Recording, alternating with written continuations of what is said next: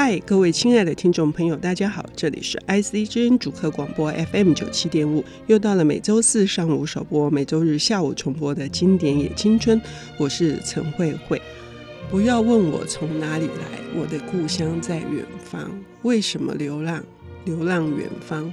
这是首几乎跨越的世代，我们都耳熟能详，也会哼上几句的歌曲。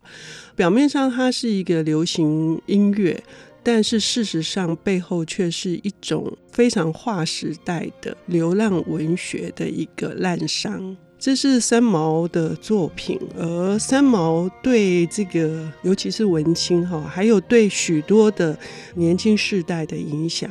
可以说是到现在还是一样的那股旋风式的哈，就是还有这种他的传奇性的人生，总是引起我们非常多的向往。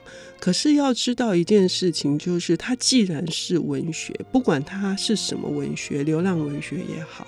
也就是说，它里面有是很深的共鸣的，那才是呃，我觉得是三毛他要被正视的地方。所以，我们今天邀请到的这个呃领读人是皇冠文化的主编许婷婷小姐，她要为我们带来的就是三毛的一个纪念的呃文集哈，是叫做《撒哈拉岁月》哈。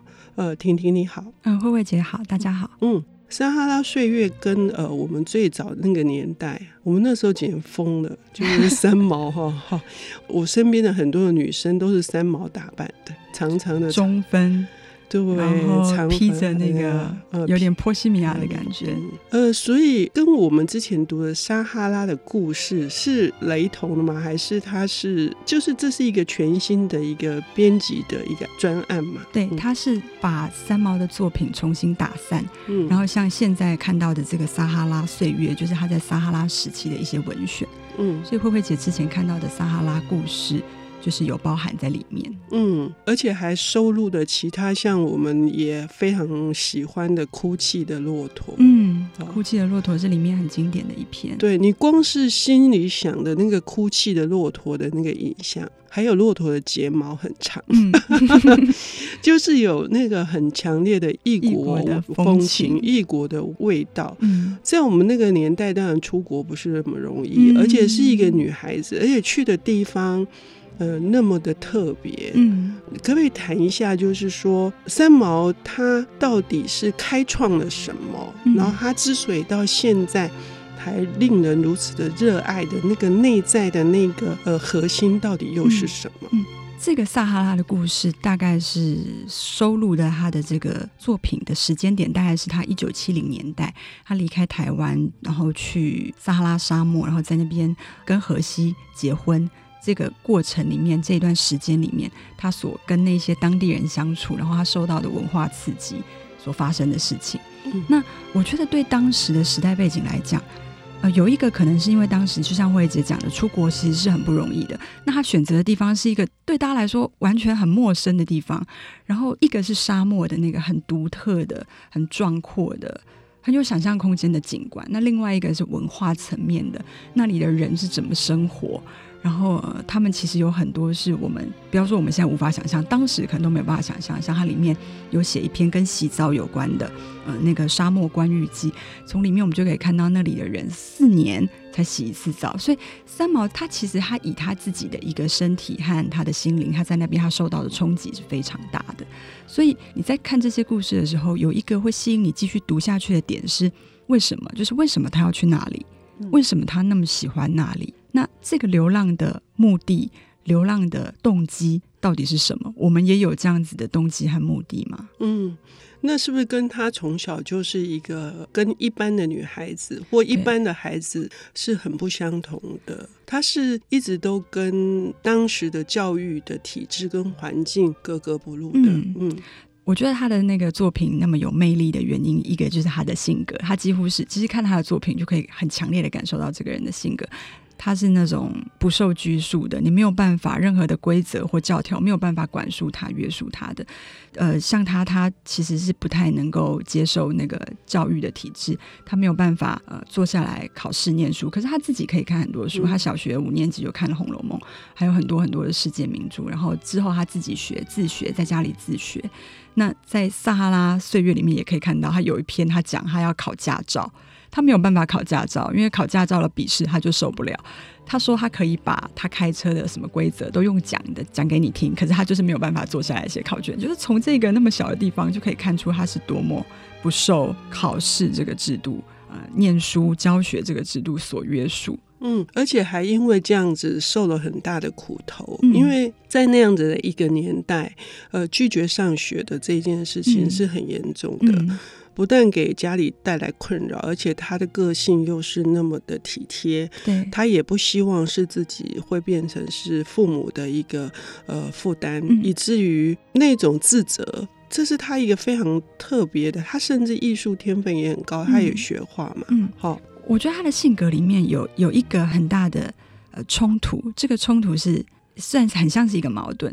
一方面，他其实是非常的敢，非常奔放，嗯，很能接触新的事物，充满好奇心，很敢冲撞的一个。可是另外一个，他非常的敏感，嗯，那个敏感在于到撒哈拉的这个故事也可以看到，他很能够同感所谓的弱势，或者是跟他不一样的人。嗯，嗯，嗯，那一个很敢，那一个非常敏锐，这两个性格。在三毛的身体里面变成一个很不一样的存在，所以他写的东西，通常很敏感的人，他不会像他那么敢跑出去。冲撞，嗯，可是他却两个这个极端的性格他都有，嗯，也因为这样子，他的故事就是一直到现在都还是觉得很有吸引力的地方，嗯嗯，也就是说这一种呃外放的跟这个非常内在的纤细的情感，然后他自己因为也呃深深的觉得受到一些压迫，嗯，所以他也同情同理，然后他也关怀那些可能也跟这个世界。有一些汉格的这些人们哈，嗯、我觉得婷婷说的嗯非常好，就是说这也是我自己在读三毛的时候，嗯、我深深的被他打动的一个原因。嗯、我们等一下会谈呢，因为我最喜欢的一篇文章是他写一个哑巴的奴隶，嗯、是一个黑人。嗯、我看到最后哈，拍谁哈，嗯，其实我重读是大概七八年前有一个机会可以重读。我居然很不争气的就那个哭了，掉眼泪，真的就是说，因为我平常不会，就是是属于那种很硬的人啊，哦，所以我们要进入，就是说，你刚刚问的一个问题是，那他为什么要去？他为什么在那里？嗯，他为什么做这样的选择？嗯，对，他在里面他自己也问，然后他在某一些很很困苦的时候，比方说当他他们没有淡水嘛，他都是用咸水嘛，嗯嗯、他有的时候这个物资很匮乏的时候，他还问自己，就是为什么我要抛弃我原本的生活，来到这么被世界遗忘的地方过这样子的日子呢？可是他到后面你会看到他遇到很多很多不一样的人。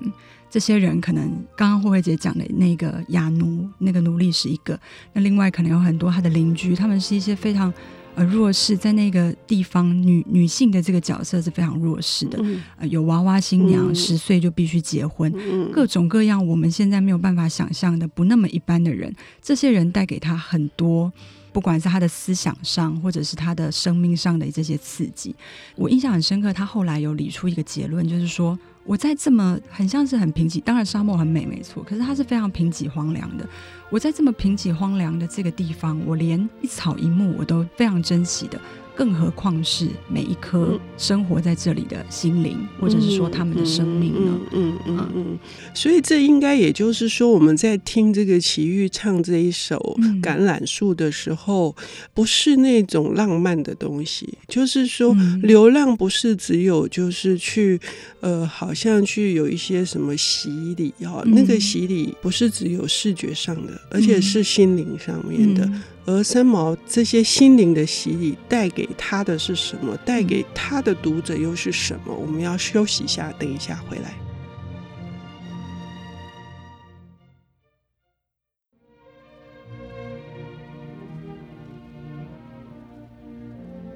欢迎回到 IC 之音主科广播 FM 九七点五，现在进行的节目是《经典也青春》，我是陈慧慧。我们邀请到的领读人是皇冠文化的主编许婷婷小姐，她为我们带来的是传奇女子，哈，就是三毛。嗯、呃，在多少年前？二十年前、三十年前、三十年前，对，引起的广大的旋风。我之所以这个年代说不出来，是因为我觉得它一直都存在某些人的心里面，嗯嗯嗯、我们不会觉得它那么遥远。也许年轻世代可能有一些人读他的书比较少，可是因为他不只是一个呃写作者，他还是一个编剧。最近是不是最近上映那个《滚滚红尘》？他的电影的那个修复版，嗯。啊，林青霞跟秦汉和张曼玉演的。嗯、那我们也趁这个电影的时候，我们正在准备《滚滚红尘》的这个剧本的这个复刻版，就是三毛的原著。嗯，嗯。呃，他同时也是一个很优秀的编剧，嗯，然后写歌词、呃，对，然后他也是个翻译者，对，就是那个西班牙文《娃娃看天下》对，所以。呃，是一个非常努力的，在寻找生命的价值跟意义的。他之所以出走，不是为了一种我们现在意义上面的一短暂的休息，嗯、或者是是一种暂时的充电，嗯、不是。他要问的是，嗯、那我陈平啊，就是他的本名叫陈平。呃，是一个怎样的人？然后我、嗯、我能做什么？就是为什么我的生命的坐标到底是什么？嗯嗯、所以他那个千山万水走遍了哈。嗯也就为我们留下非常多的这个重要的文字。嗯嗯、那这些文字的那种温暖的力量，来自于他本身非常的关怀小人物、嗯、平凡的人。所以我们要想请婷婷来为我们谈谈这个方面。嗯，嗯，我们想象的流浪可能是出走，就是出走，离开离开你现有的生活，可能是一个放空或者是一个休息。但三毛，如果你看他的作品，你会发现他的流浪其实带有一个很强烈、很明确的一个很积极的意义，就是他要找东西。那他要找的是什么？就是像刚刚慧慧姐讲的，我我的生命、我的处境，我到底在哪里？我的坐标在哪里？那我的生命到底是为了什么？为了什么而活？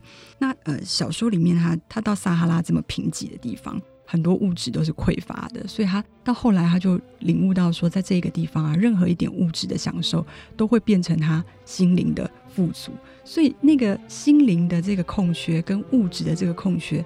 在那样子的场域里面，它变得是一样的。它是透过这个物质的拥有来去激荡他，他到底心里想要的是什么？而所谓的物质，很可能只是淡水，很可能只是台湾寄来的春雨、对 粉丝、粉丝，对很多我们觉得很平凡的东西，嗯，嗯在他那边都变得非常异常的宝贵。那我觉得是因为这个这个东西会让他本来敏感的性格。又变得更敏感，本来很能体会人的同理心，到那边又变得更强烈了。所以他到那边遇到很多很多的人，一个是我刚刚讲的这个娃娃新娘，这个姑卡，本来就是他一个邻居的小女孩，嗯，天真无邪的，眼睛大大的这样子。过着就是一般孩子的生活，可是有一天，这个顾卡的父亲却跟他说，他的女儿要结婚了。嗯，那甚至这个父亲都没有办法亲口跟他的女儿说，他们要三毛去跟他说。那三毛就觉得这么小的一个孩子，你怎么样让他结婚呢？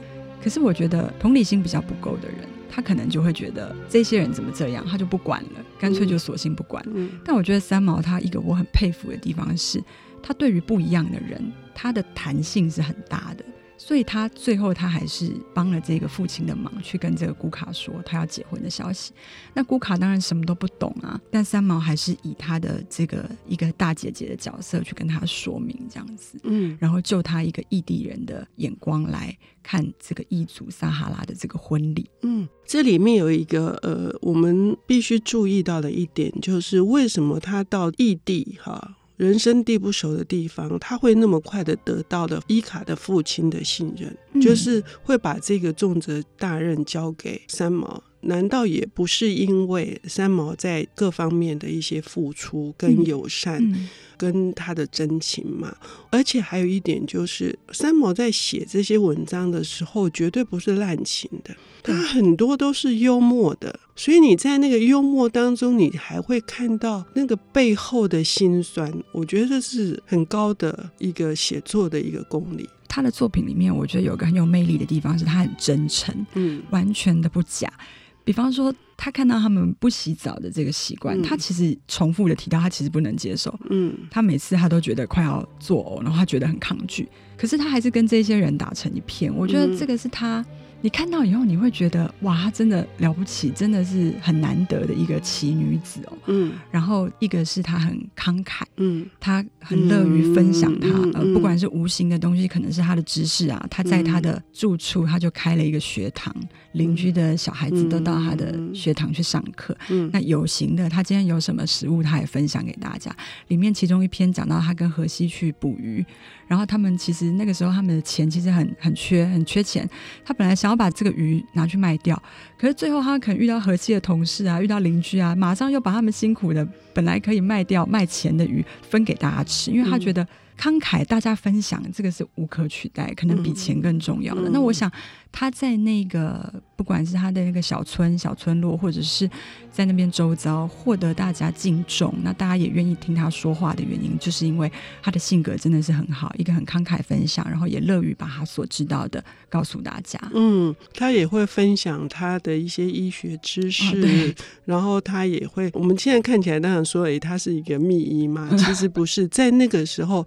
即使是一些简单的消毒药水，或者是一种关心的这个问候以及抚慰，都是一个很大的力量。嗯嗯，我在看的时候，我常常在想，就是像三毛这样子的一个东方人，他到那边对其他撒哈拉人来讲，应该也是一个很奇特的存在。嗯，他到底是用了多大的，不管是热诚也好，热情也好，真诚也好，嗯，才可以让他跟别人的界限完全。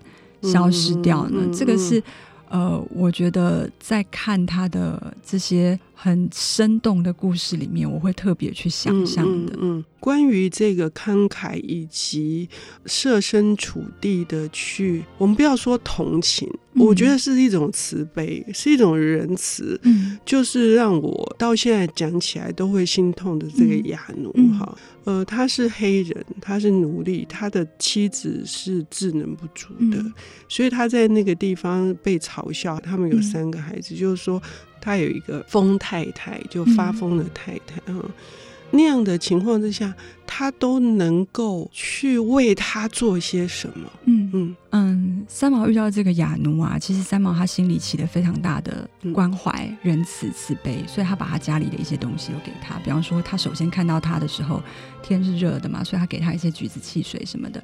他就发现这个雅奴他并不立刻打开来喝，嗯，他就把它就是包起来。嗯，那透过就是比手画脚，他大概知道说，这个雅奴他要把这些东西带回去。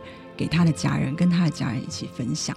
那这个举动让三毛很震撼，他觉得说，这个亚奴他虽然在这里的这个地位这么的低落，然后他可能被其他人排挤或歧视，可是他依然就是有他自己很大的一个付出爱的这个能力。那中间有一些很有趣，比方说三毛其实他为这个亚奴有点抱不平，嗯，那个抱不平就转化为说，他觉得他应该也要为自己争取一些权益。那他就有点生气，他就用有一点激将法，就是你要你不要这样一直工作啊，你这样一直工作可能会做到死之类的。可是这个亚奴怎么回复他呢？亚奴当然他不会讲话嘛，他就比手画脚，他就微笑，然后指指天边飞过的鸟。那三毛立刻就明白了，嗯、他觉得无论如何，他其实他有一颗自由自在的心，对他来说这个是独一无二的。嗯，所以我觉得从这些微小的地方，一个不会讲话的人，但三毛可以跟他共感的这么的密切。然后这么的设身处地的这个同理心，嗯、我觉得这个是雅奴这篇文章很动人的一个地方。嗯也就是说，我读到的是他其实想要透过这篇文章来写那些被剥削、然后被压榨的人，因为亚奴可能工作一整天，最后只分到一个干面包，而这个干面包是一般的有钱的人是把它打碎，是喂给山羊吃的，所以他的待遇就是这样。他想要借由这样的文章，也许是一种不平，然后一种控诉，可是，在文学的笔法里面，他最最后还是认为爱可以解决一切，而且其实这个亚奴的内在里面他是有爱的，他爱着他的妻子跟他的三个小孩哈。嗯。这个也是我自己认为三毛他应该要在被更多人读到，然后被更多人认识，嗯、而且甚至是要抛却那一些我们认为流浪的这种浪漫的行动的这些光鲜的外衣，而、呃、去正视三毛他这个写作的这种初衷是一种悲天悯人的。所以我非常的谢谢婷婷能够带来这一本《撒哈拉岁月》，希望以后可以多有机会来谈三毛。当然，谢谢你，谢谢，谢谢。